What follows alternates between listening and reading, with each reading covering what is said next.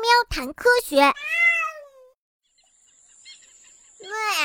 我吃饱了，我现在想出去玩一会儿。我睡醒了，我看到那儿有一只小长颈鹿，它似乎正在朝我走过来。嘿。清晨，在非洲的草原上，长颈鹿妈妈带着小长颈鹿走进了槐树林里，准备吃早餐。虽然槐树有刺，但是它们却利用长长的舌头灵活地避开了刺，专挑柔软的嫩枝儿和嫩叶儿来吃。没过多久，小长颈鹿就离开了妈妈的身边，朝着其他的小长颈鹿走了过去。就在这个时候，不远处的草丛中，一只刚睡醒的狮子在打着哈欠。也不知道长颈鹿的妈妈有没有发现狮子，反正它无动于衷的继续吃着嫩叶儿。难道小长颈鹿的妈妈就不担心吗？怎么能允许小长颈鹿在狮子面前跑来跑去呢？长颈鹿是地球上最高的陆地生物。雄性长颈鹿可以高达五点五米，几乎相当于两层楼的高度。长颈鹿不仅脖子长，它们的舌头也有四十五厘米长，因此它们能够轻易地吃到高处的嫩叶儿。在相互争斗时，它们也会利用它们的长颈。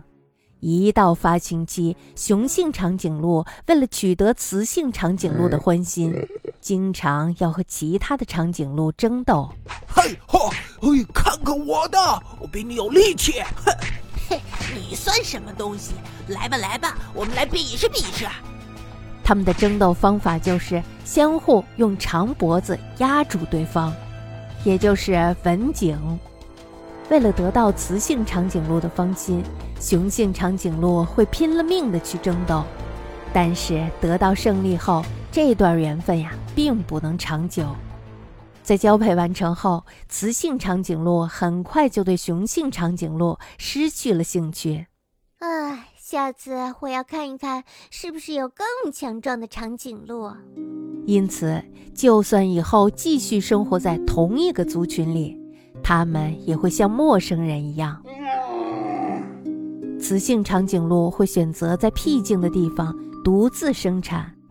每胎只能生一只，刚出生的小长颈鹿就可以高达一点八米，相当于排球运动员的身高。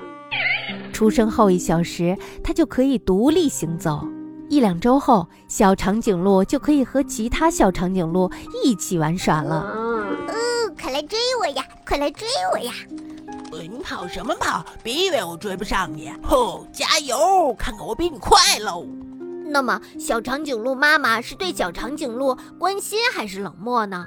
在到处都是猛兽的热带草原上，它怎么能让小长颈鹿独自玩耍呢？